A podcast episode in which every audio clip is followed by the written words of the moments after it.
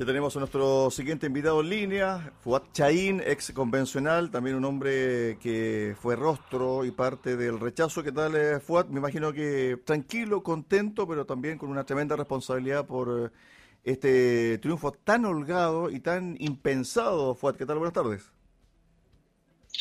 ¿Cómo estás? Buenas tardes. Sí, la verdad es que estamos tranquilos. Yo creo que eh, la propuesta de la convención representaba a nuestro juicio una amenaza para la democracia, una amenaza para la seguridad, una amenaza para la prosperidad y que todo aquello iba a hacer que las cosas buenas del texto fuesen absolutamente irrealizables.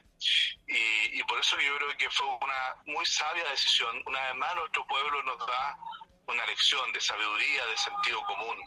Y yo creo que el resultado de ayer es el triunfo del sentido común por sobre el ideologismo que nos quería enfrentar, que quería experimentar, que quería de alguna manera tener una constitución refundacional, no solo en lo institucional, sino que también en lo cultural, en nuestras tradiciones, en nuestro, nuestra idiosincrasia. Y la gente se dio cuenta que al final era Chile el que estaba amenazado.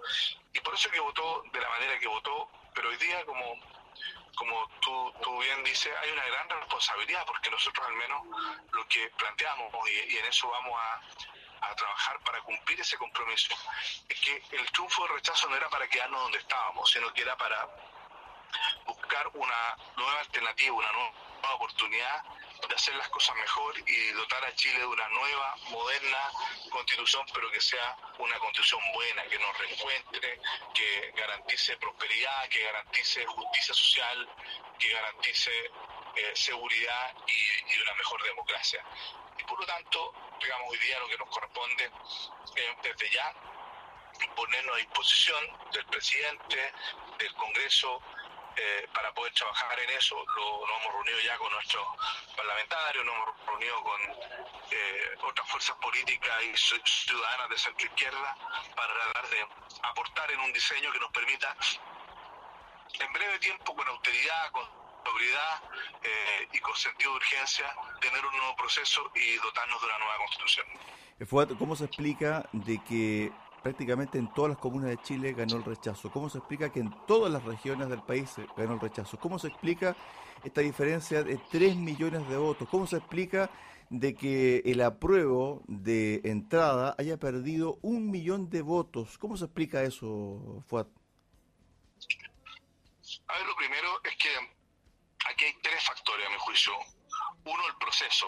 La gente se dio cuenta que aquí en este proceso hubo muchos que no se lo tomaron en serio que realmente eh, demostraron una falta de respeto con la propia ciudadanía en este proceso, sus actitudes personales, y ya hablamos del mentir, de votar desde la ducha, de, los criterios, de llegar disfrazado, yo creo que eso obviamente que, que generó un, una desconfianza en el proceso. Y además, ¿no es cierto?, ese clima dentro de la convención de cancelar el que opina distinto, la soberbia de Stingo, ¿no es cierto?, todo lo que, todo lo que vimos.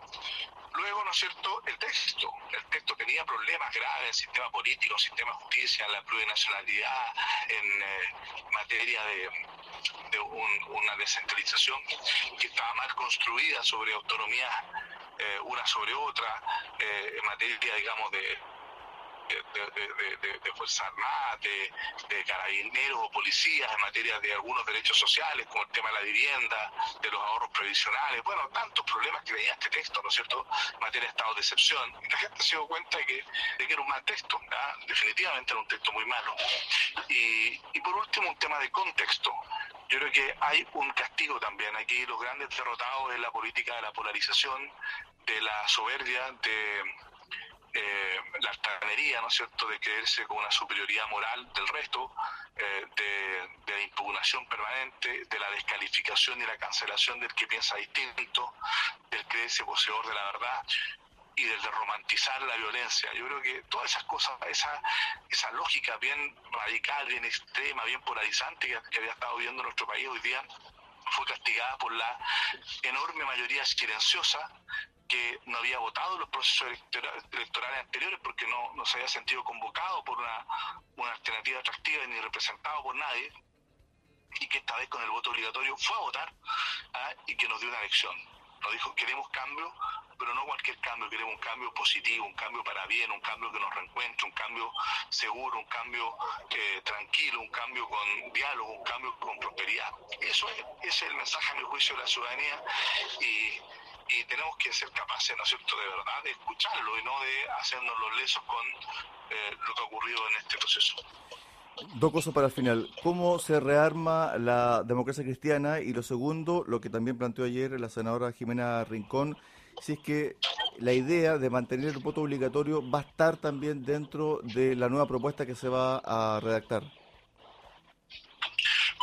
De hecho estaba en esta propuesta, yo espero que se mantenga la próxima porque en esta propuesta fue una de las cosas que tuvo mayor apoyo, fue bastante transversal, porque creo que eso le da mucha legitimidad al proceso.